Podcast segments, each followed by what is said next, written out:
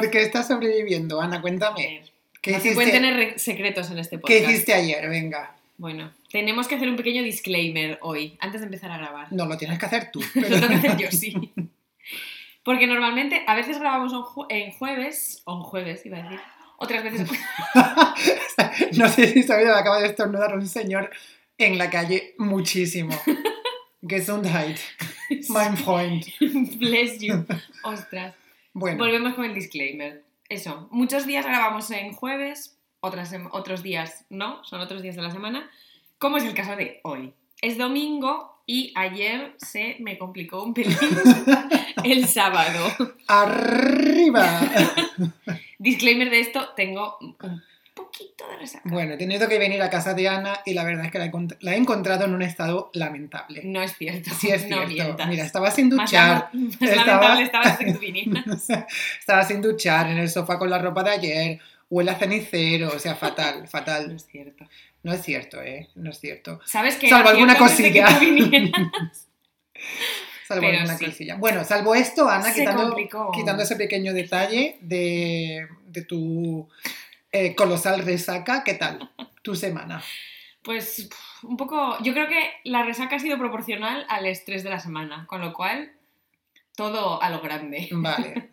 pero bien. O sea, que, la semana ha desembocado, todo ese estrés ha desembocado en tu resaca, ¿no? Sí. De este fin de semana. Es el colofón, Ah, el fin de fiesta. el fin de fiesta, a una semana un poco como la resaca. Bueno, bueno, bueno. Dura. Es que claro, como Berlín ahora ya está reabierto del todo, Está pues full power. es que claro, ya tenemos demasiadas opciones. Es verdad. Demasiado, demasiado. Otro disclaimer es que no, no estaba en Berghain. Para... Por si alguno os lo preguntabais, que me imagino que no. Eh, Lo tenemos cual que es más triste aún. ya tenemos que planear el fin de The Berghain, pero es verdad que me da un poco de pereza eh, la marabunta de gente que hay ahora mismo Sí. para entrar a Berghain. Sí, sí, sí. No sé. Yo creo que. Ya iremos, ya iremos. Sí, está bien ahí de momento. Sí, vamos, ya iremos, que seguramente un fin de semana, cuando se nos caliente el hocico, diremos, uy, vámonos a Berghain. Y haremos una cola de tres horas y ya está, que no pasa nada. Correcto. Pero hoy domingo, pues me dices de ir a Berghain y estoy diciendo yo que no. Hombre, No. yo ya te digo que a mi resaca no la arrastro, ¿eh? Hasta allí. Bueno. Bueno, bueno, bueno. ¿Tú qué tal? Yo estoy muy fresco, más fresco que una lechuga. Mira, Ay, ayer me dormí, creo que no era ni medianoche. No, mentira, mentira. Puede que fuese ya pasada la medianoche porque Oh. notaba yo una, un cierto grado de spookiness en el ambiente. Era The Witching Hour. Oh. Y no, estoy bastante fresco porque eh, volví de un pequeño trip. ¿A España? De un pequeño trip físico, quiero decir, no es que me Ah, no. drogase. Eh, no, volví de España y claro, llegué, el- llegué ayer muy descolocado y tal, falto de sueño y tenía mucha perecita y me quedé en casa, sí, descansando. Así que esta mañana me he despertado y nada, muy, muy fresquito. Qué suerte. La verdad es que sí, no te voy, no te voy a engañar. Bueno, Eh, pues eh, somos el combo perfecto hoy. Sí, sí, aunque seguramente tú estés más ávida que yo a la hora de hablar, pero bueno, Veremos a lo ver. intentaré, intentaré estar a la altura de, de tu inteligencia, de tu elocuencia. Y de mi elocuencia. Sí. Bueno, bueno, bueno. Para Bueno. introducir un poquito el tema de hoy, bueno, vamos a decir, la gente ya lo sabe porque la gente sabe leer, Ujú. Aunque Ana- Esperemos. aunque Ana fuera de micro dice lo contrario, voy a dejarlo No bastante claro.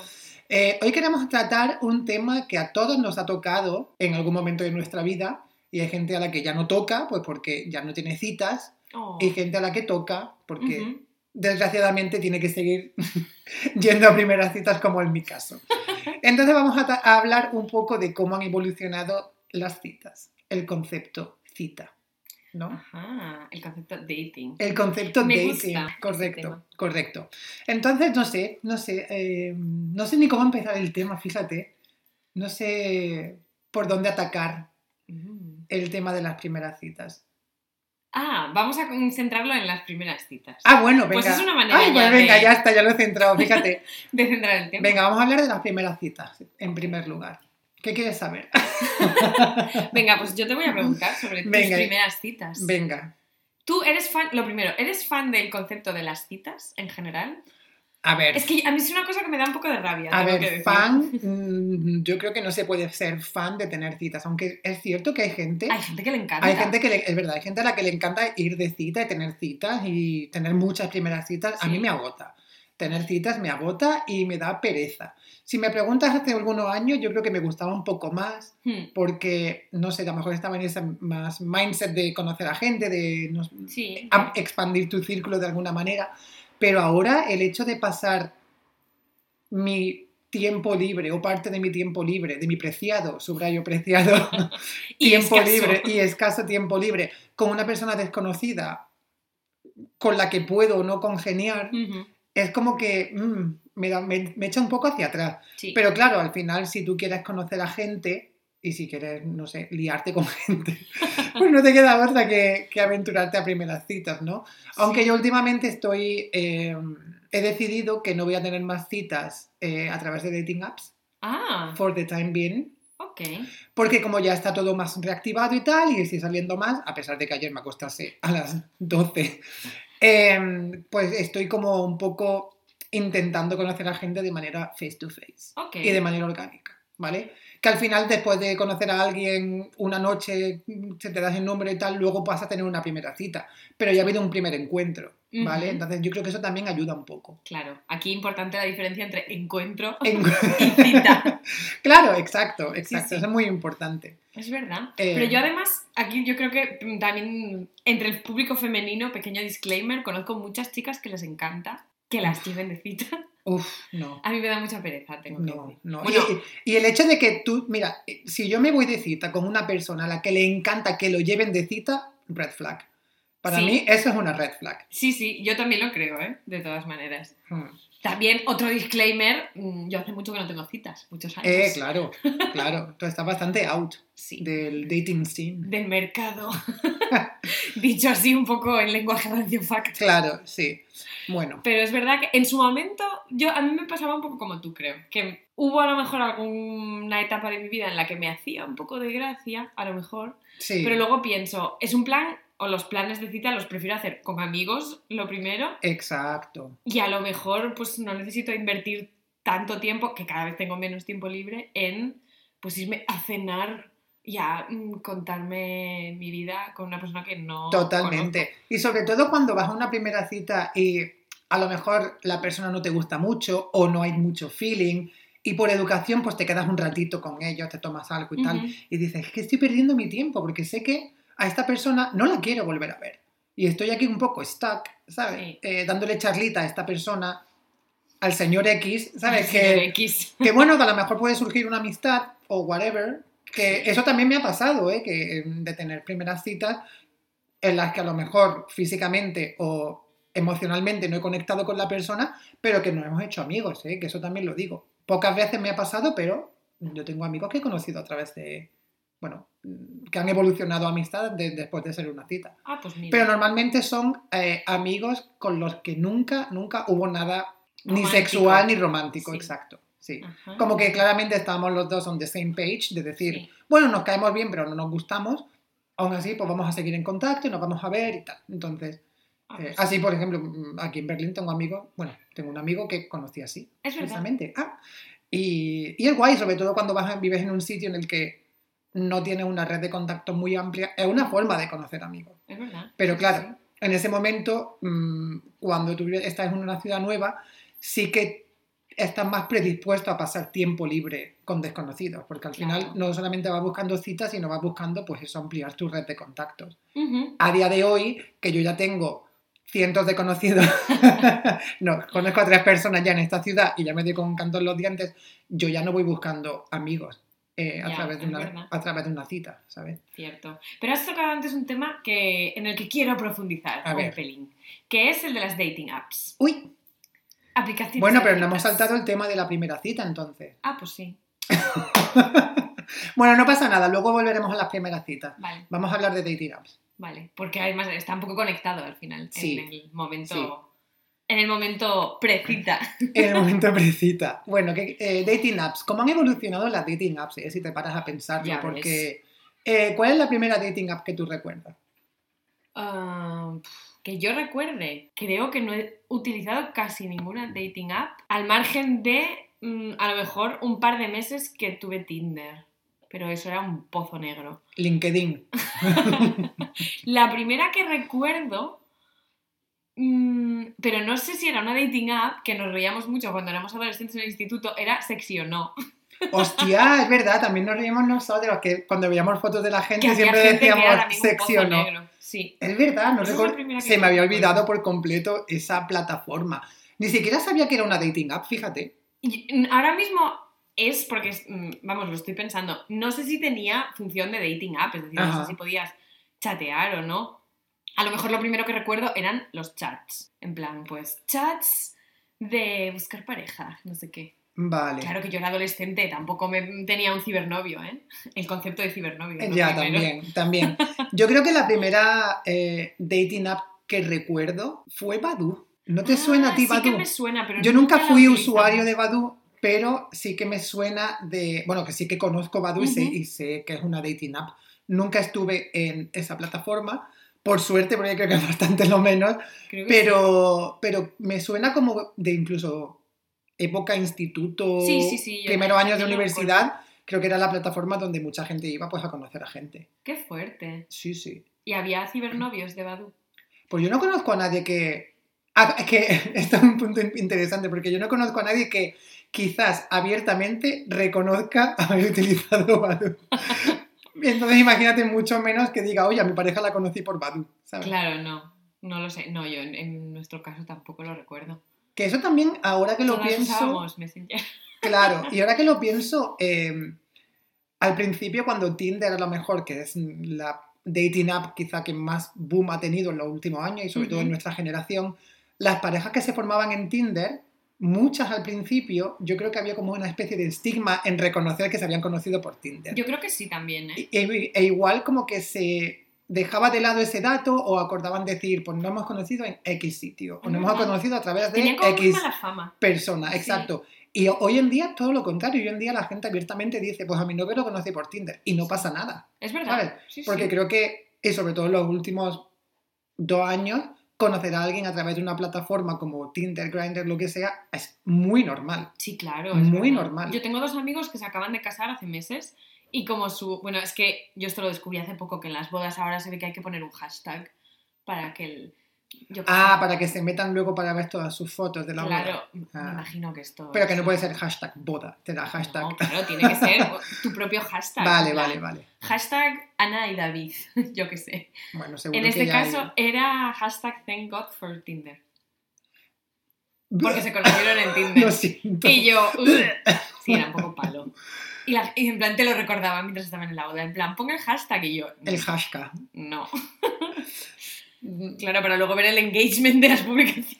Pero claro, el hashtag lo pone si subes una foto. Si subes una story no puedes poner hashtag, ¿no? Sí, claro que sí.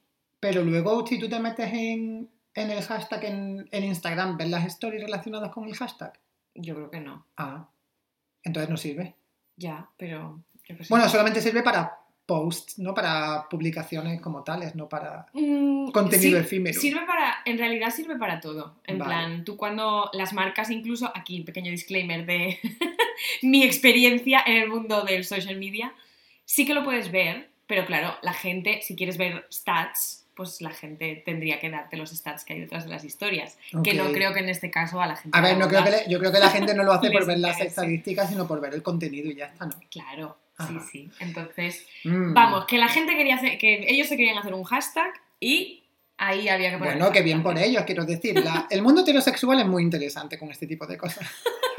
El mundo de las bodas es muy interesante, como hablamos en el episodio, hace un par de episodios. Sí. Eh, incluso, no fue en el anterior. Incluso. incluso. Eh, bueno, dating apps, volviendo al tema. Tinder. Ay, ¿sabes qué dating app? Tinder, yo tengo siempre esta cosa que pasa con Tinder. A ver, ¿Por ¿qué? todo el mundo en Tinder es tan bajito? bueno, bueno, Ana, tú no mides tampoco dos metros. No, yo. mm, No, claro que no. No llego al 1,60. Esto es así. Mm, Pero yo tengo que decir que tuve un par de citas de Tinder, todas un desastre. La gente era un rollo.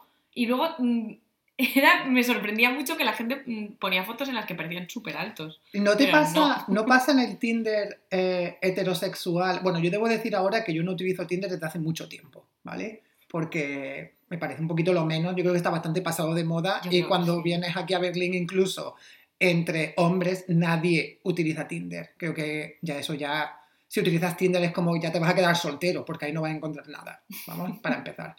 Pero tengo que decir que en Tinder una cosa que me sorprendía mucho eh, en relación con lo que estás tú diciendo es que la gente ponía en su perfil, en su descripción, su altura. Ah, ¿en serio? Sí. Pero yo creo que era por esto. Porque Sí. se empezó a correr la voz de que la gente en Tinder eran enanos. Mucha gente lo ponía, en plan, no sé, imagínate, 1,70, 1,80 y no sé qué, lo ponían y yo decía, pero Qué esto, fuerte. ¿por qué lo pone la gente? Y claro, yo soy una persona alta, a mí nunca me ha... Nadie, quiero decir, a mí Nadie nunca... sorprendido. Exacto, nadie, nadie me ha rechazado ni me ha cuestionado por ser una persona baja, ¿no? Ni tampoco extremadamente alta, quiero decir, tampoco soy un gigante. Entonces, tengo una altura media, estándar, pues siempre, pues nadie, como que he pasado desapercibido, pero es verdad que yo imagino que si eres una persona muy alta o muy baja, igual, si vas a una primera cita y ese no ha sido un tema o la otra persona no sabe cuánto mides, Claro. puede chocar al Sí, sí, principio. es verdad. Entonces, es verdad que se, se- en muchos perfiles lo he visto como, Qué fuerte. como estadística. Pues mira, yo no, no lo puse. Los tres meses que tuve Tinder, Quizá en no chicas, lo tenía quizá chicas es menos común que eso se ponga, ¿no? Porque las chicas Ya. hay más... supongo que también sería una sorpresa para la gente lo que yo mido. puede ser. Porque alguien me lo dijo, no, nadie de una, de una dating app, pero gente a la que conocí durante meses de remote working, cuando me vieron en persona, me dijeron, ostras, por la, por la cámara de Zoom pareces alta. Hostia. Y yo, pues no, mira. A mí me ha pasado justo lo contrario, pero con gente de, de trabajos anteriores que a lo mejor solamente había visto en, en llamadas y tal. Y yo pensaba que eran súper altos y luego eran súper... No, perdón, al revés, yo pensaba que eran súper bajos y luego eran súper altos. Qué fuerte. Sí, sí, sí. Pues yo creo que en este, esto es una cosa que no sé por qué se crea como mucha, o se creó, pues ese, eso que se creó como ese Se corrió la voz. Se corrió la voz de que la gente Qué, era qué- qué bonito, qué, qué expresión más bonita lo de correrse la voz, Uy, ¿verdad? sí. Em, Y luego, aparte de Tinder, ¿qué Yo- otras dating apps hay por ahí que funcionen? que funcionen. ¿O qué otras dating apps hay por ahí? Bueno, Punto. está Bumble, ¿no? Que tiene como Em, mucha fama también. Bumble no es como Tinder, como la evolución de Tinder. Bumble, si yo no estoy equivocada, porque yo nunca lo tuve, sé que mi novio lo tuvo en una época. Creo que son las chicas las que pueden eh, como seleccionar a los chicos con los que les permiten hablar con ellas, algo así, creo que es. Uf, es Me que da un poco de pereza. sí, no, sí, sí, ya, sí, pero ya sí van poniendo como reglitas de mm, es la- esta persona que tiene que hacer el primer move o tiene no sé cuánto tiempo para hablarte si no se hace a match y es como mira, no, Pues a mí eso me parece bien. Ay, pues a fíjate, mí no. Porque no hay nada más que ghosts por el mundo de las dating apps. Esto me parece fatal. Yo es que estoy muy en contra del ghosting, tengo que decir. hombre, yo estoy muy en contra del ghosting, pero el hecho de que tengas Si, de- si tuvieras ahí cosas inactivas, se te debería. ah, eso sí, pero pero en Bumble no Bumble no funciona así. Ah, no. No, Bumble No lo sé. La manera en la que funciona Bumble, según tengo entendido, yo nunca he tenido Bumble, también aquí quiero dejarlo claro por si me estoy equivocando. Pero según tengo entendido, cuando se hace un match, tienes 24 horas para hacer para engage con la otra persona. Ah, pues como para hablarle. Exacto, o pero luego ya una vez que te estás hablando, Ah, no hay tiempo vale, para vale. responder. Ya una vez ya tienes el match hecho Ya puedes hacer ghosting. y ya puedes hacer ghosting tranquilamente. Pues me parece fatal. Claro, eso es lo que yo voto. Yo Eso también me una parece mal. Que haga desaparecer las conversaciones y los matches cuando haces ghosting. Pero ¿cómo definirías ghosting? ¿Cuánto tiempo? Mm, 72 horas sin contestar. Ya. Fuera. Mm. Es que claro, a ver, No. Yo tengo que decir que a mí, me, como persona a la que han hecho ghosting en numerosas ocasiones, no gusta. No. No el gusta. ghosting es, está fatal. Está muy mal, pero también digo, a ver, yo lo habré hecho en algún momento, no digo que no, intento no hacerlo, Mm. también eso quiero dejarlo claro, pero bueno, igual en algún momento pues he dejado de hablar con, con alguna persona por X motivo, también incluyo la pereza y la falta de interés entre esos motivos, pero a ver, no me siento orgulloso de ello, ¿no? Y, y a día de hoy intento no hacerlo. Y hace mucho tiempo que creo que no lo hago. Pero también prefiero, eh, lo que quiero decir es que prefiero el ghosting al fading. que el fading es cuando te están dando como charlita, están dejando de tener interés en ti, pero por ser polite, ¿no? Por ser como Ah, sí. educados, jaja, te ríes la gracia, o ya empiezan a tardar más en responderte, pero Mm. te dan como un poquito de engagement aquí y allí, como para tenerte un poco conectado con ellos, pero al final acaban dejando de hablarte. Vamos. Vale. Sí. Y eso se llama fading, que eso es una cosa que yo aprendí porque también me lo estaban haciendo. Oh. Y yo creo que yo he hecho más fading que ghosting, ¿eh? porque es como que me da pena hacer ghosting total. Y voy como haciéndoles un poquito de nurturing hasta que ya me aburro o me canso. Uy, qué pereza también. Claro. Entonces yo prefiero que me hagan ghosting y que corten por lo sano Ujú. a que me hagan fading en plan, uy, a lo mejor es que están ocupados, a lo mejor es que tienen no sé qué, tienen no sé cuánto. Y te estás autoengañando cuando sabes que en el momento en el que te, te empiezan a hacer fading y tú lo notas, eso ya es un- una alarma que sabes que eso no va a buen puerto. Entonces, hazte un favor, amiga, y para. Ya. En ese momento, deja de hablar con esa persona. Pero di algo, o sea, no hagas ghosting, en plan, no desaparezcas. No hay- Mm. es que a mí me parece una cosa tan poco polite Sí, es muy poco que a la polite, gente a la que le es preguntas que- hola, ¿qué tal? y no te contesta, Hombre, iría a su casa a decirle, mira, Hombre, mierda. Hombre, por supuesto. Pero es que eh, eso es muy poco polite, pero es que dating en general es ruthless.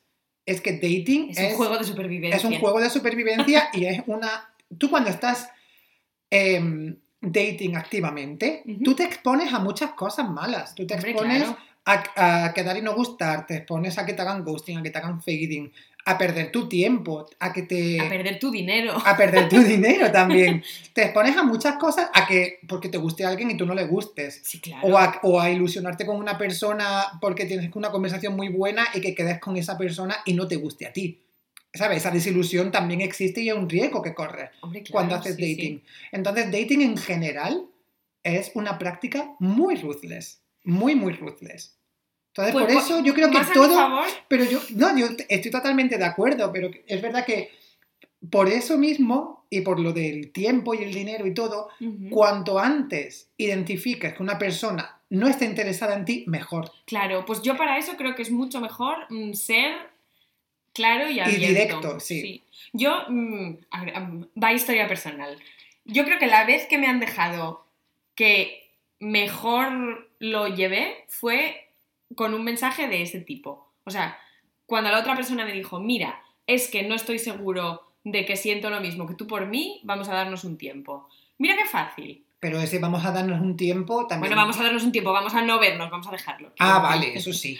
Eso Sí. sí. Sí, sí, pues yo mm, quiero decir, si prefiero que alguien me diga no me gustas a que no conteste. Hombre, yo también. Vamos yo también. Yo también. Hombre. De hecho, yo eh, en este año sí que mm, una persona me estaba haciendo fading bastante claramente y yo le dije, mira, le pregunté, ¿sabes? ¿Vamos a seguir viéndonos o no? Porque no creo que sea justo Exacto. tenerme como hanging a expensas Hasta- de que tú hagas un move, ¿sabes? Que a lo mejor no viene nunca. Sí, sí, sí. Y ya pues recibí una respuesta bastante honesta, lo cual agradezco, ¿sabes? Pero es verdad que, bueno, pues cuando estás en el receiving end, no gusta. No, y yo creo que cuando estás en el giving end, pues aunque te des cuenta, no eres consciente del impacto negativo y del daño que hace. Claro, es que hay que ser responsable emocionalmente. Total, hay que tener inteligencia emocional y un poquito más de empatía Exacto. con los demás. Y esto, eh, yo creo que todas estas prácticas, pues el ghosting, el fading, el fading, benching, que es eso de lo que no hemos hablado. ¿Qué es benching? El benching es cuando te están haciendo nurturing, como cuando te hablan, te jaja, te ríen las gracias, pero mejor no quedan. Y te están haciendo benching porque seguramente Ah. tengan un pipeline y tengan ya de gente, personas. ¿sabes? Y tengan ya El como equipo su... titular. Totalmente, tienen su equipo titular Ah, bueno. tienen como sus top deals con los que están quedando y a ti te hacen benching porque dicen, oye, pues está gracioso para después. Por si me falla alguien, Ah, sí. pues aquí lo En plan, tengo. un plan B de toda la vida. un plan B. Pues el benching es otra práctica que también es un poco ruthless, ¿vale? Sí. Yo Pues- esto tengo que reconocer que sí que lo he hecho. Claro, pero a ver, Pero ¿quién no, no, ha sabía que se hecho? Sí, yo es que te... es que he leído mucho sobre este tipo de cosas. Pero tengo que decir que em, todas estas prácticas de las que estamos hablando y, y el concepto de que dating sea ruthless, Ujú. creo que todo esto radica en que hay demasiadas opciones. Porque tú te metes en Grindr, en Tinder, en no sé qué, y ahí te sale un montón de gente. Claro. Entonces tú, en el momento en el que alguien no te gusta, o le ves una red flag, o no sé qué, pues ya pasas totalmente. Y te da igual pasar porque sabes que a lo mejor luego tienes a 10 personas más con las que puedes hacer pues no sé, mantener una conversación y ver a dónde va. Sí. ¿Vale? Que no es como, uy, acabo de conocer a una persona y tengo que intentar profundizar en esta persona y en esta conversación y tal, porque no sé cuándo voy a conocer a otra. Sí, es verdad. Yo esto leí un, un libro, creo que era de Pandora Sykes, sobre esto que me pareció súper interesante, que es como el, el eterno... ¿Cómo se dice? El- es un poco como el- los eternos insatisfechos. Es Ajá. decir, como sabes que puedes tener tantas opciones, siempre, hasta que una persona no sea 100% mm, el prototipo que tú estás buscando, Ya, siempre es como, bueno, pues mm, paso, siguiente. ya, ya. Como ya. un poco ensayo y error. Y no piensas que, claro, esa mentalidad de tengo que encontrar a la persona perfecta para mí es súper tóxica. Súper, yo también lo Porque, creo, sí, sí. y sobre todo si tú tienes como tu playbook y tus requirements cuando estás en una dating app de decir, uff, veo el perfil de esta persona y no me gusta su trabajo, o no me gusta su color de pelo, o no sé qué, y solamente le ves como su, pues, su perfil, ¿no? Y ves como la manera en la que se presenta y no sabes nada de esa persona. Mm, Entonces, como es tan artificial el hecho de, no sé, decidir si te gusta o no una persona por lo que estás viendo durante es verdad. 60 segundos o menos, porque Mm. nadie pasa tanto tiempo viendo un perfil, pero me parece como eso, me parece muy artificial y muy... Que, que creo que dejas pasar muchas oportunidades que, de conocer a gente con la que seguramente tengas mucho más en común de lo que a primera vista. Claro, puede parecer. final, si lo que ves a primera vista, pues es lo que ves a primera vista. Claro, O lo que también cada uno quiere, yo qué sé, exponer ahí. sí. Y claro, ahora el paso siguiente es dating en sí y tener una primera cita. Uf.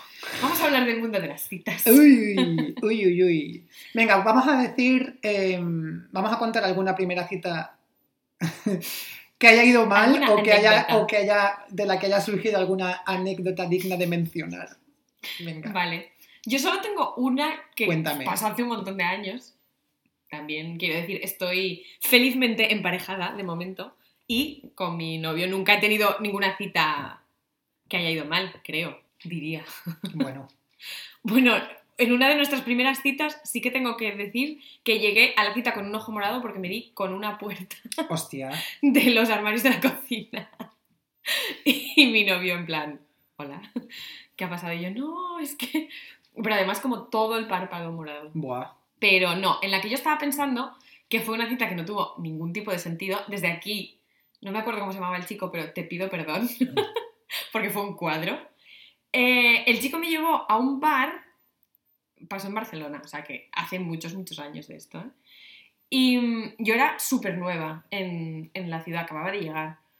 Y nos habíamos conocido de fiesta. Y me dijo, ay, pero me gustaría tener una cita, no sé qué. Y claro, yo, súper joven en ese momento, me encantaba tener citas. Y me llevó a un bar donde sus amigas tenían como una especie de show, algo así. Cantaban y hacían un poco como stand-up comedy. Vale. Era un bar en Gracia. Y tenían uno de los números o uno de los shows o una de las canciones que hacían en el show era como por si alguien tenía cumpleaños. Y entonces empezaron a preguntar entre la gente que estábamos allí tomando algo, era un bar, eh, si era el cumpleaños de alguien. Y nadie, no era, no era el cumpleaños de nadie ese día. Y entonces este chico, repito, que yo no conocía de nada, eh, solamente de una vez anterior, me, di- me dio así un codazo y me dijo, oye, si decimos que es tu cumpleaños, para que puedan seguir con el show. Y yo, venga. Y me vine arriba y dijimos, venga, sí, es mi cumpleaños, es mi cumpleaños. Bueno, lo primero que me regalaron una botella de tequila. Hola. Una de las chicas era mexicana y se pusieron a cantar la canción esta de las mañanitas, que es la del cumpleaños en México. Tuve que subir al escenario, me tuve que poner un sombrero de mexicano, un cuadro todo. Pero qué fake todo. Imagínate que te hubiesen Todo dicho. fake. A ver, saca el DNI. a ver Y si luego, claro, me hacían preguntas en plan de qué signo eres y yo, hostia, Oh, no tenía ni idea. Resumen de esto, me emborraché muchísimo. La cita no acabó bien. ¿Por qué? No lo sé, porque mm, me, lo- me metí muchísimo en el papel y yo me creí ahí súper protagonista en ese momento. Las chicas después del show empezaron a decir, venga, pues ahora nos bebemos la botella de tequila, no sé qué. El tío no sabía dónde meterse, pensó en qué momento, y yo allí diciendo que sí, que es mi cumpleaños, no sé qué, venga, tal. Nada, fue un desastre. No fue bien. Bueno, pero luego te fue bien en el amor porque estás felizmente emparejada. Sí. Entonces, bueno. Una no con esta anecdotilla, persona, obviamente. una anecdotilla que contar. Qué bien, bueno. pobre. Y no has sabido nunca más nada de él. Nunca más. Bueno, normal. Eso sí que me hizo ghosting después de eso. No lo culpo, ¿eh? No lo culpo. Pero te lo buscaste tú el Sí, ghosting, sí, la sí. Fue, es que además, no sé, me poseyó el espíritu de Frida Kahlo, no sé lo que pasó. Ahí estaba yo creyéndome el alma de la fiesta. Fíjate. Claro, porque además a, a él no le paraban de preguntar cosas, en plan de, ay, y la has traído aquí en su cumple, no sé qué, y él, en plan de, es nuestra primera fiesta. Ay, fue todo como muy vergüenza ajena, Ay, no sé. ay. Es que claro, las primeras citas suelen ser bastante awkward en muchos Claro. sitios, pero cuanto más natural eres, mejor va la primera cita. Exacto, no te puedes inventar que es tu cumpleaños. No, no. Créeme. Pero bueno, a ver, en ese caso, los dos sabíais que era mentira, ¿no? O sea, si te lo inventas y la otra persona. Claro, pero nadie más sabía que era es peor. Claro, claro, claro. Bueno, Ay, no, un desastre. Porque claro, no podíamos decir que era mentira, teníamos que seguir con el con el, Con bulo. ¿Tú has tenido alguna primera cita? Muchas. wrong? Ah, con ron todas, todas. No, pero me refiero a la que haya pasado, pues no sé, algo Mm, embarazoso. Embarazoso, a ver, mm, sí, me imagino que sí, si me ocurren, tengo dos anecdotillas así que contar. Una un poco más, más light que la otra, voy a empezar por la más light, eh, porque de la otra me avergüenzo un poco también. Eh, esta primera fue, hace, las dos hace mucho tiempo, esta pues a lo mejor hace 5 o 6 años, y quedé con un chico al que conocí en Tinder, eh, muy majete, muy... Era un poquito cayetano, ¿vale? Esto fue en Londres, era un chico, pues no sé si era, creo que era de Italia, era italiano me parece, y a ver, era un poquito pijotero. ¿Vale? Yo lo veía, lo veía en la foto y decía, a ver, no es mi estilo, pero me parecía bastante guapete y tenía como conversación interesante. Era profesor en una universidad, Ah, así, mira. casi cuarentón ya. Yo dije, tío, pues, para adelante, que este me puede sacar de pobre. Total, que quedamos. Primera red flag, me llevó a un cocktail bar. Ok. Eso ya para mí era una red flag. Me decía, ¿has estado en este sitio? Y yo intentando hacerle ver que no era mi estilo. Yo, no, es que no suelo ir así, en plan por esta zona, este sitio, total. Tengo que decir que me llevó a un cocktail bar que era chulo. Estaba como en un sitio underground, en plan bajo tierra, eh, así como oscurito, muy guay. Dije yo, bueno, está bien. El, el chico muy majo, estábamos hablando y tal.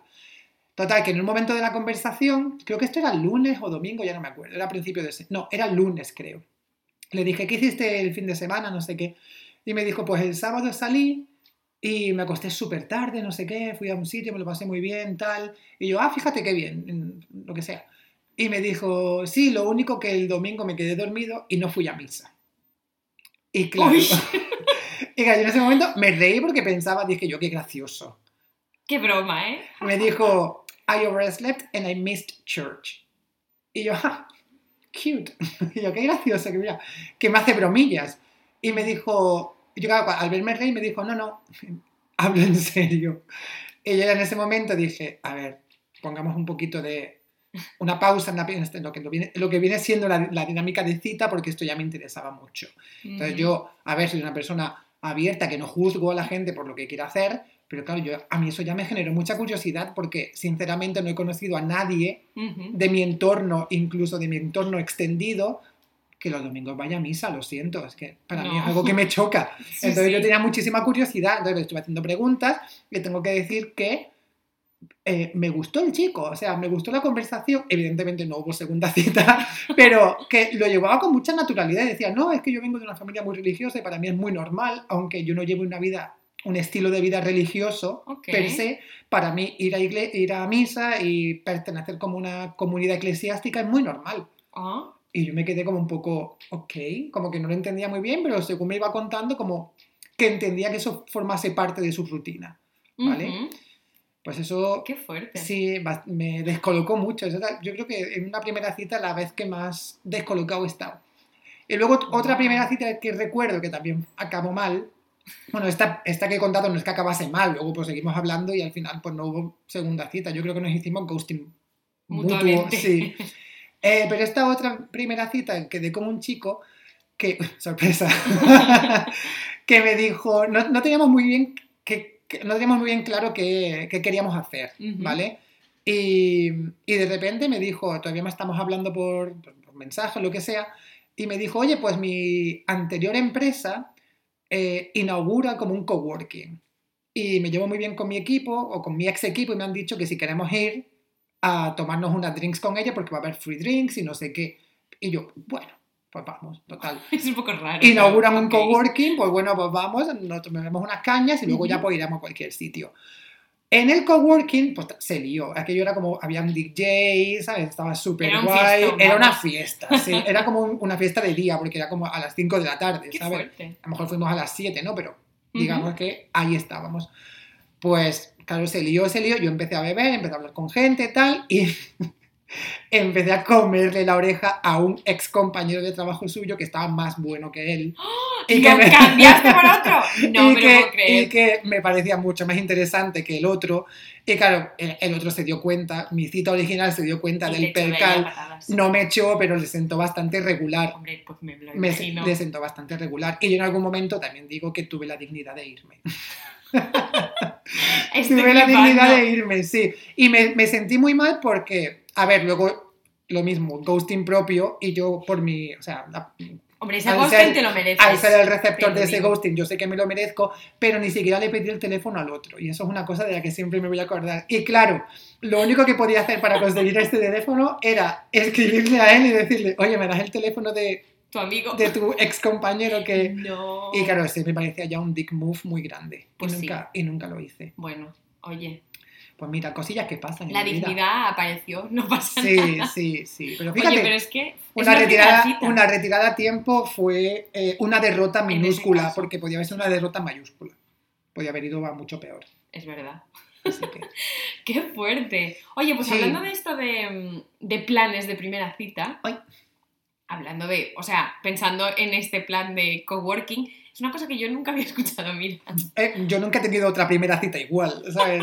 En la que haya ido a un coworking tal. Es cuando se llevaban mucho los coworking, ¿saben? Es verdad. Hace años ya. Un de esto. WeWork era. No, no era un WeWork, pero vamos, la prima de WeWork eran exactamente iguales.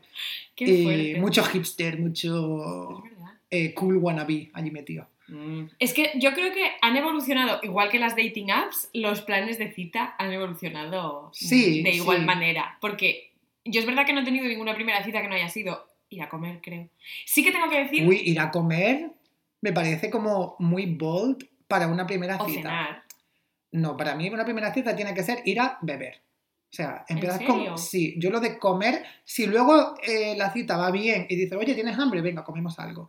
Pero quedar directamente para comer, mm, no lo veo. Mm. Yo quedo para ¿No? beber. Yo tengo que decir que esto me pasó con mi novio, que tuvimos una primera cita. Yo ya sabía que iba a ser mi novio, esto lo tengo que decir. Ah, bueno, pues ya está. No, no lo sabía, ¿eh? A ver. Pero tenía como un- un buen feeling Muy bien. que me dio buenos resultados, mira. Pero es verdad que quedamos un día, y no me acuerdo a qué hora era, pues ponte que eran las 8, a las 8 y media, y creo que fue nuestra primera cita después del día en que nos conocimos. Y no lo hablamos, y creo que fue un error, porque él se pensaba que íbamos a cenar, y yo ya había cenado. Y habíamos quedado como a las 8 y media. Y yo pensé que solo íbamos a beber algo, y el pobre ha per- ha perdido sin cenar. Bueno. Y fue como, ostras, Oh, pero podemos mira, cenar algo. ya Yo, te conocía, claro. O sea, te podía haber dicho, oye, tengo hambre. Decir. Bueno, pero que nos conocíamos, en plan nos habíamos visto. Ya. Es que, claro, ese, ese estado de primera cita de. Claro, no conoces tanto a la persona, sí. en plan no Por sabes eso qué yo- le va a apetecer Claro, por eso yo también, lo que te decía antes, cuanto más natural eres en una primera cita, mejor. O sea, si él te dice, mira, yo no he cenado, tengo hambre, Pues me compro un que kebab. Claro, me compro un kebab y para adelante y ya Pero está. no se compró un kebab, fuimos a un sitio. Un macaitana. Fuimos a un sitio que yo sabía que tenían comida y, y también cócteles. En plan, bebidas, que no tomamos un cóctel, tomamos una cerveza. Pero ese día, mm, precisamente para las cenas, no sé si, no recuerdo qué pasaba, que solo había sopa. Y acabamos cenando los dos sopa de tomate. Porque yo cené, porque ya que estaba allí dije, pues yo ceno otra vez, no pasa nada. Bueno. Y so- no se me va a olvidar nunca, que no me gusta nada la sopa de tomate. mm. o sea, Ya, yo no, es, no, es, no es, no desde es un luego, comida de plato- cita. No es un plato recurrente en mi dieta tampoco, tengo que decir. Y luego tengo que decir que la siguiente cita quedamos, que ya fue para mí la señal definitiva de que me tenía que casar con él, aunque no nos hemos casado, ¿eh? Fuimos a hacer brunch. Y... Oye, para mí es súper buen, súper buena señal quedar con alguien en plan por la mañana o por el día. Ah, hombre, claro, sí, sí, sí. Eh, En ese, en ese aspecto sí. Interés. Sí, en ese aspecto sí. Quedar con alguien durante el día mm, 100%. En un momento Sí. en el que no te tienes Me pensaba que era por el brunch en sí. No, no, no, total. Vamos, fuimos a desayunar, quiero decir. No, no, no, fantástico. Los planes de día durante una, o sea, para una cita me parecen lo más. Sí. Bueno, a lo mejor no fue la siguiente cita, pero vamos. Una Bueno, al final también cuando ya no es la primera cita y es la segunda, tercera o cuarta, mm, es normal que se quede en un momento del día a lo mejor diferente, ¿no? Que no se quede siempre de after work o Sí, un fin de semana por la noche, vamos. exacto. Sí, sí. Al menos de que tengas citas conmigo, siempre va a ser Que siempre va a haber. a una hora intempestiva y siempre va a haber alcohol y otras cosas. No, el alcohol no. es bromi. Oye, Em, ya es que es verdad, yo mm, ahora no lo recuerdo, pero tengo algunas amigas que han tenido citas en plan del horror. En tipo, que a lo mejor han quedado con un chico que las ha llevado, pues no lo sé, a ver bicis. Esto ha pasado, ¿eh? ¿En serio? Sí. Además fue en Berlín. Uf. Sí. A ver, que chico tampoco- Además que yo a él lo conozco también. Pero fíjate que tampoco me parece como demasiado mal. O sea, quedas, te tomas algo y dices, oye, mm, tengo que comprarme una bici, ¿bien? no, no, no, quedaron como en el mercadillo de segunda mano. Y ella pensó como, ah, bueno, pues una cita en un mercadillo de ver cosas. Y él le dijo, no, no, que voy, vengo a comprar una bici. Acompáñame. Claro, tiene que hacer una transacción y aprovecho. y de mientras hago esto, pues tengo una cita. En fin. Bueno, eso, eso yo lo veo como time efficiency, más que otra cosa. Luego también, esto mm, no daré más detalles, pero una cita que yo conozco sucedió en Berghain también. Una primera cita. O sea, que Creo fueron, que es mala idea. que fueron a Berghain a salir juntos. No, se encontraron en Berghain, o sea, estaban hablando, él dijo, "Eh, estoy en Berghain, y ella dijo, ah, vale, pues voy, y tuvieron ¿Qué? su cita en Berghain, sí. Y acabaron con cinco personas más. No lo sé. Sé que se liaron, eso sí lo bueno, sé, mira. porque estaba yo Es- eso sí, vamos, si quedas en Berghain te vas a liar. Bueno, o es un cuadro de otra persona. Bueno, sí, También hay muchas posibilidades. de también, pase también, esto. también. Pero es verdad que, claro, yo esta es la que más me sorprendió. En plan, es bastante bold ir a una primera cita en Berghain. Hombre, O, en sí. una di- o en un club, en plan, Sí, sí, directamente decir, venga, pues quedamos aquí y nos vemos. ya, ya, ya. Así que, además, obligar a tus amigos, entre los cuales me encontraba yo, a ir a Berghain para que tú tengas una cita. Es como, mira, Hombre, no, eso no me parece bien. Eh, otra no me cosa que sería... obligar a ir, pero... Ya, ya, ya me imagino. Otra cosa sería que los dos estuvieses en Berghain en ese momento porque habíais salido ahí, decir, Sí, sí. pues mm, me ha escrito, oye, estamos en Berghain, bueno, pues te veo, ¿sabes? Ya que Sí. estamos los dos aquí. Pero ir expresamente a tener la cita ahí, hombre, pues me parece un poco, un poco desesperado también, ¿no? Ya, no sé, fue una cosa que no tuvo mucho sentido. Tengo que decir que a mí me lo hicieron también, ¿eh? En plan, una persona se plantó en Berghain porque me quería ver. Y Anda. yo dije, mm, red flag máxima. Claro, Déjame pasármelo bien. claro. No, Es que no es un ambiente para no. conocer a una persona. Sabes que ahí sabes que mm, interés en tus aficiones no hay. No, totalmente. Vamos, desde luego que no.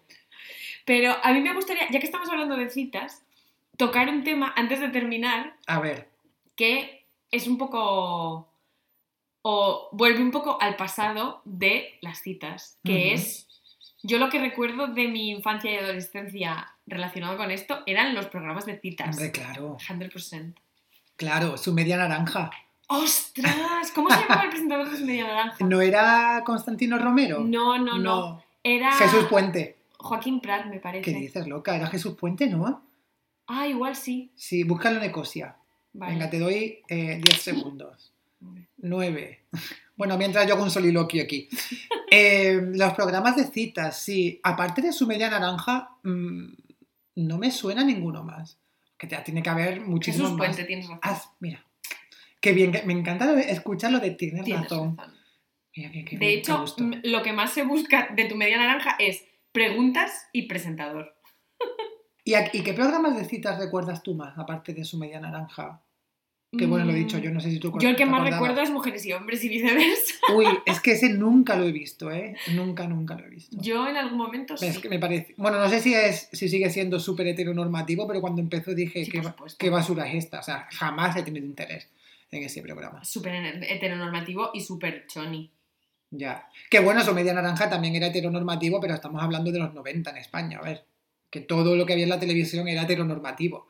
Es verdad. Y, hombre, y, y centrado en el hombre, ¿sabes? Era Sí, antropocentrista. ya. Uf, no, era un poco. Bueno, no sé, ahora se ha terminado Mujeres y Hombres, me parece. Mm, Estuvo ahí en fading.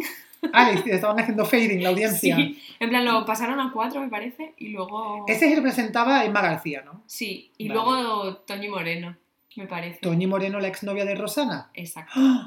Y Anda. creo que en la última época, Jesús Vázquez, fíjate. ¿En serio? Pues, Sí. no- es que, claro, Yo tengo que decir que en una época sí que lo vi porque conocía a una chica que fue. Entonces, claro, yo tenía que ver el cuadro que iba a montar ella allí. Y montó cuadro. No, pero estuvo bastante tiempo, la verdad. No Pero ganó. ¿cómo que estuvo tiempo? Pues claro, estuvo bastante tiempo teniendo citas con el tronista. Ah, o sea que tú te puedes. O sea que eso funciona que tú tienes citas hasta que te eliminan. Sí, tú tienes citas hasta que el Ah, tronista dice, vale. Pues mm, ya no te quiero conocer. O te has liado con otro y te echan, cosas así. Hombre, eso que está feo. O el tronista se lía con otra y lo echan a él. Como yo cuando fui tronista en el coworking casi. Pero no me echaron, me, me invité a salir yo solo. Qué fuerte. Pues sí, esto sí que lo recuerdo, porque marcó totalmente eso, mis primeros años en la uni. ya, ya. Yo no, yo recuerdo pues eso que mucha gente lo veía, pero es verdad que a mí, es verdad que a mí nunca me atrajo el, El, formato. El formato, sí. Era, es que la gente era como mm, unos pedazos de chonis. Ya. Yo solo recuerdo que una vez que fui a salir a Madrid, nos encontramos con un montón, porque mis amigas vivían en, cerca de una de las discotecas en, donde iban muchos de, de este programa, y nos encontramos con un montón de gente ahí, incluyendo Pipi Estrada. Oh no, pero ese señor salía en mujeres y hombres. Sí, y salía mucho de fiestas, bebé. Hombre, es que Pipi paga paga, la la coca, esa frase vendrá por algo. Pero eh, entonces que iban a discotecas en plan como la gente de Gran Hermano que hace bolos cuando termina el sí, sí, programa. justo. Uf, Era el mismo, el mismo formato. fíjate. Yo creo que incluso en Navia, yo tengo que decir que no fui nunca, obviamente, a ningún bolo de estas personas, pero me quiere sonar que incluso hubo algún bolo en Navia, mi pueblo. Anda, joder, pues tu pueblo atrayendo ahí a grandes promesas. Hombre, por supuesto, el talento. pues sí, pero este es el- así el que más recuerdo. Puede que hubiese otro en el que se hacían preguntas que había como una especie de pared entre medias. Ahí no fue donde, bueno, ese tipo de programa no era, eh, ¿cómo se llamaba? No sé si era Primeras Citas o algo de eso. No fue en- al programa que fue La Veneno cuando era hombre. Sí, pero claro, yo esto no. No, yo no me acuerdo No, no de eso porque era muy pequeño o no había nacido, no sé. Pues no sé si fue en los 80 o los 90, pero eh, recuerdo que eran, pues eso, una mujer Y y tres, hombres a los que no veía, pero les hacía preguntas. Sí, Y en función de las respuestas que daban, pues, Elegía uno. elegía uno, claro. sí. Yo este formato sí que lo, como lo recuerdo un poco, pero vamos, no recuerdo ningún programa concreto. No, yo, bueno, yo este porque he visto el vídeo de YouTube de cuando fue Cristina. Es verdad. Bueno, cuando era José Antonio. Oh. No, es, me acuerdo. Pues ah, yo creo que era algo similar. Pero, pero no, la verdad que lo único que me marcó a mí fue Mujeres y Hombres. Bueno, bueno, bueno. A mí no me ha marcado ese, entonces no Es puedo que además decirlo. marcó yo creo que a una generación también de gente sin ningún tipo de estilo Uf, ni mm, respeto por su imagen. ese programa eh, no fue como eh, la plataforma donde se dio mucha visibilidad a... Y ya con esto quiero cerrar, por favor, porque no quiero, no quiero dedicar más de un minuto a, est- a esto. ¿A qué? A el estilo metrosexual. Uy, claro, pues. Ese programa no dio, no dio como mucha visibilidad al hombre metrosexual, Yo creo que sí. por desgracia. No sé si de alguna manera, ¿sabes? O sea, no sé si de manera explícita. No, pero todos los tronistas no, no serían, o pretendientes, no sé cómo se llama él. No sé cuál es Depende la de lo- nomenclatura. Depende de cómo, de cuál sea su estatus, puede ser tronistas o Vale. pretendientes. Pero el, el hombre medio de ese programa era como, sobre todo en esa época Era un de... pedazo de caña lo que Claro, pues, me- llámese cani, llámese metrosexual, que viene siendo un poco Es que estaba muy lo de mismo. moda ser metrosexual. ser metrosexual. Yo recuerdo que todos los futbolistas eh, querían ser metrosexuales. Ya, y luego eran un cuadro. Y luego eran un cuadro que no saben hablar. Vamos a ver. Sí, es verdad. Es que mm, el momento metrosexual, cuando éramos adolescentes, era la palabra que estaba en boca de todo el Caló, mundo. caló mucho. Sí, sí. Caló mucho, sí. Luego mm, hubo como el estilo, ¿cómo se llamaba? Lo buscamos antes, que hemos hecho research, que lo sepáis. Eh, Lumber sexual, lumber sexual, sí. Que eso yo nunca lo había oído, tengo que decir, ¿eh? que es mm, metrosexual pero con barba. Y lo que hubo en medio, que esto no lo hemos buscado, me lo invento yo, fue ser hipster. Es verdad. Entonces- Bueno, el lumbersexual es hipster con barba. También. Bueno, es que el hipster lleva barba, ¿no? Depende. Si es feo y necesita. Oye, que yo llevo... No. Pero no soy hipster, ¿eh? que eso ya pasó. Yo es que tengo esa teoría de que Los hay mucha gente murió. que lleva barba para ocultar sus verdaderos Hombre, yo te digo que cuando yo me quito la barba no me gusto.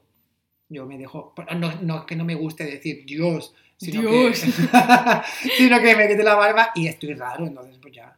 Hombre, ya, pero una cosa es estar raro y otra cosa es llevar una barba ahí como mm, de lumbersexual. Ya, claro. Buscarlo. Ya verás que, ya Bueno, verás qué buscar gracioso. lumbersexual y buscar también. eh, Metrosexual, mujeres y hombres. ya está, no y a ver qué os sale. Es que no se, me, no se me ocurría nada también que decir buscar también, como para aquí dar un consejito.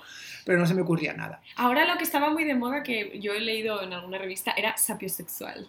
Ah, claro, sapiosexual. que es tener cara de listo? ¿O qué es? Bueno, sapiosexual, no, no sé exactamente, eh, pero no será como que tu atracción sea la inteligencia, ¿no? Supongo.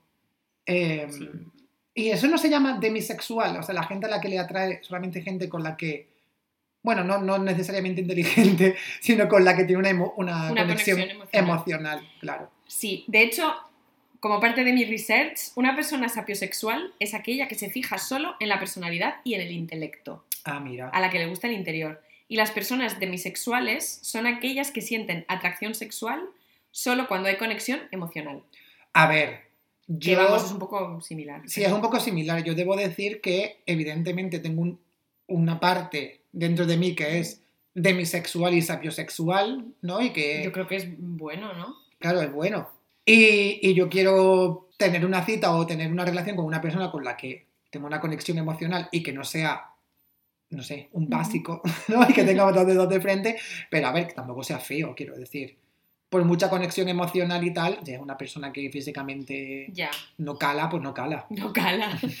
Yo lo que he estado también haciendo, mi último punto, mi último, el último punto de mi research para nuestro programa de citas o para nuestro episodio de citas era buscar un set, o ha sido buscar un set de preguntas que deberías hacerle, esto es un tip para ti, Uy.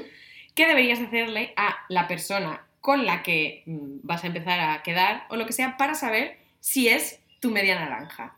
Por favor, que nadie me diga esto de todos somos naranjas enteras. No, no ¿Quién me gusta nada. eso? No lo sé, cosas de Mr. Wonderful. Pero creo que es eh, una de las preguntas me ha llamado muchísimo la atención. A ver, Deberías siempre preguntar, bueno, cosas como, ¿cómo sería un día perfecto? Mm, ¿Te gustaría ser famoso? ¿A quién invitarías a cenar si pudieses elegir a cualquier persona del mundo? Bla, bla, bla. ok. Pero la pregunta número 5 que deberías hacerle siempre a una persona para saber si es tu media naranja es, ¿tienes una corazonada secreta acerca de cómo vas a morir? Creo que esto... mm, Pues yo en Egipto, que según, según me dijo la máquina esa online que te con predecía, 43 años era. con 40 y no sé cuántos años en Egipto me sacaban los órganos en un callejón. Entonces, oye, tengo respuesta a esa pregunta. Pues mira. A ver cuánta gente puede mm, responderla con esta precisión.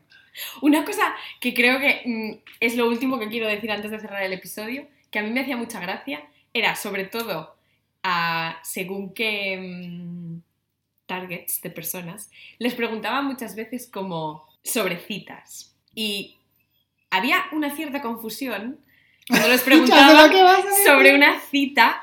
Elige una cita famosa. En la playa, al atardecer.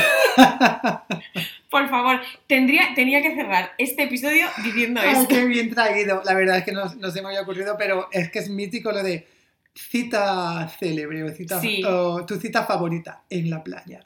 Al Al atardecer. ¡Oh!